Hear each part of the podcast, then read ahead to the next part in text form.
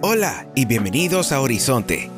Hoy estaremos hablando acerca de la práctica del aleluya adelantado. No cambie de podcast porque estaremos hablando de esto. Queridos hermanos y hermanas, ¿alguna vez te has encontrado dando gracias y alabando a Dios incluso antes de que la respuesta llegue? Hoy reflexionaremos sobre la hermosa práctica del aleluya adelantado Abramos nuestras Biblias en Salmos capítulo 34, verso 1 al 3, mientras exploramos cómo podemos celebrar en medio de las pruebas y adelantar nuestro aleluya. Aquí en Salmos 34 tenemos una instrucción del rey David exhortando al pueblo a adorar a Dios. Dice así, Bendeciré a Jehová en todo tiempo, su alabanza estará de continuo en mi boca. En Jehová se gloriará mi alma, lo oirán los mansos y se alegrarán. Engrandeced a Jehová conmigo y exaltemos aún a su nombre. David nos muestra un ejemplo de la alabanza continua, incluso en medio de sus propias luchas y desafíos. El aleluya adelantado es una expresión de fe que adora y agradece a Dios antes de que veamos la respuesta a nuestras oraciones. En Filipenses capítulo 4, versos 6 al 7 dice, Por nada estéis afanosos, si no sean conocidas nuestras peticiones delante de Dios en toda oración y ruego, con acción de gracias. Y la paz de Dios que sobrepasa todo entendimiento guardará nuestros corazones y nuestros pensamientos en Cristo Jesús. Al orar con acción de gracias, estamos adelantando nuestro aleluya, confiando en que Dios está obrando incluso antes de verlo. Y vamos a seguir aprendiendo acerca del aleluya adelantado y en esta oportunidad tenemos un ejemplo adicional en la Biblia con Pablo y Silas. Vamos a Hechos capítulo 16 verso 25 al 26. Pero a medianoche, orando Pablo y Silas, cantaban himnos a Dios y los presos los oían. Entonces sobrevino de repente un gran terremoto, de tal manera que los cimientos de la cárcel se sacudían, y al instante se abrieron todas las puertas, y las cadenas de todos se soltaron. A pesar de estar encarcelados, Pablo y Silas adelantaron su aleluya en medio de la adversidad, y Dios respondió con un milagro. Y tenemos la actitud de Job también, como lo dice en el capítulo 13, verso 15 del mismo libro llamado Job. He aquí, aunque me matare, en él esperaré, no obstante, defenderé delante de él mis caminos, Job, en medio de sus sufrimientos, mantuvo una actitud de confianza y esperanza en Dios. Tenemos también la promesa de Jesús, como lo dice en Juan capítulo 16, verso 33. Estas cosas os he hablado para que en mí tengáis paz. En el mundo tendréis aflicción, pero confiad, yo he vencido al mundo. Y en medio de todas nuestras situaciones tenemos un gran privilegio de seguir adorando a Dios porque sabemos que Él está llevando la delantera en todas nuestras circunstancias. Y adelantar nuestro aleluya implica confiar en la fidelidad de Dios incluso, incluso antes de que veamos la solución.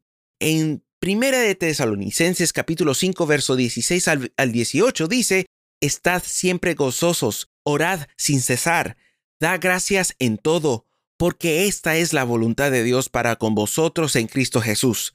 Al regocijarnos, orar y dar gracias, estamos adelantando nuestro aleluya en la certeza de que Dios está orando, de que Dios está haciendo cosas grandes en nuestro camino, de que Dios está preparando el camino, de que Dios hará grandes cosas en nuestras vidas. Preparamos y alineamos nuestra visión en aquel que todo lo puede, el aleluya adelantado no es simplemente es una expresión, es una preparación. Te lleva hacia el próximo nivel, te lleva a lo próximo que Dios tiene para ti. Prepara tu corazón, prepara tu mente, quita tu mente de los problemas, quita tu mente de las preocupaciones y enfoca tu visión en Cristo, en aquel, el Todopoderoso, quien todo lo puede. Entonces, hermanos y hermanas, en este día consideremos cómo podemos practicar el aleluya adelantado en nuestras vidas. Aunque enfrentemos desafíos, confiemos en que Dios está obrando en nuestro favor. Adelantemos nuestro aleluya en fe, sabiendo que Dios merece nuestra alabanza en todo tiempo. Que esta práctica transforme nuestras vidas y nos acerque más a la presencia gloriosa de nuestro Señor. En el nombre de Jesús, oramos. Padre Santo, Padre Eterno, en esta hora te damos la gloria, la alabanza a tu nombre, reconociendo que eres Dios sobre todo, reconociendo que tú eres Rey sobre todo, sobre nuestras vidas, sobre cada tormenta, sobre cada circunstancia, Señor. Pidiendo tu gracia, tu misericordia, Señor, para poder seguir avanzando, para poder seguir viviendo para ti, Señor, un día más en tu presencia, Señor. Cada día es un regalo lo que tú nos has dado, Señor. Tu misericordia que se renueva cada mañana, tu gracia que se manifiesta en tantas maneras en nuestras vidas y con todos aquellos que nos rodean. Gracias, Señor, oh Cristo, por la victoria del día de hoy, por la victoria del día de mañana. Gracias, Señor, porque harás cosas grandes en, tu nombre, Señor. Harás cosas grandes, Señor, cosas que ojo no vio ni oído yo, que ni aún se le ha revelado al hombre, pero que también te manifestarás en nuestras vidas por medio de tu Espíritu Santo, Señor. Visita, Señor, aquel que está enfermo. Visita, Señor, aquel que está, que está herido, aquel que está deprimido, Señor. Restaura los corazones, restaura las mentes, Señor, oh Cristo que de aquel que está bajo opresión pueda salir alabanza de sus labios hacia ti, Señor. Porque en medio de la alabanza hay liberación, hay rompimiento de cadenas y hay renovación del Espíritu. Oh Dios Todopoderoso, trae un renuevo sobre tu pueblo hoy. Trae un renuevo, Señor.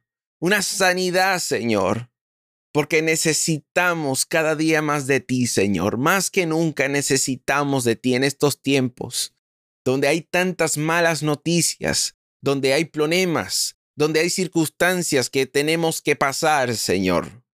Y es necesario pasar por ello, Señor, porque si no pasamos por ello, no llegaremos a donde tenemos que estar, Señor o oh Cristo, que es a la altura que tú nos has llamado, Señor Dios Todopoderoso sea, Señor, la influencia que nos dirija en el camino. Seas tú, Señor, el que dirige el timón, el norte donde debemos de llegar, Señor. Y que nuestra alabanza sea aquello que nos ayude a seguir adelante, anclarnos en ti. Tú eres nuestra roca firme, que no se conmueve por, por los problemas y las circunstancias, y los vaivén de, las, de la vida, Señor. Tú eres nuestro socorro. Gracias, Cristo amado. Te lo pedimos bajo tu nombre santo, en el nombre de Jesús. Amén y amén. Gracias por escuchar Horizonte. Esperamos que este podcast haya sido de bendición para ti. No se olvide de suscribirse y compartir esta bendición con otros. Nos encontraremos en una próxima oportunidad si Dios lo permite. Que el Señor te bendiga.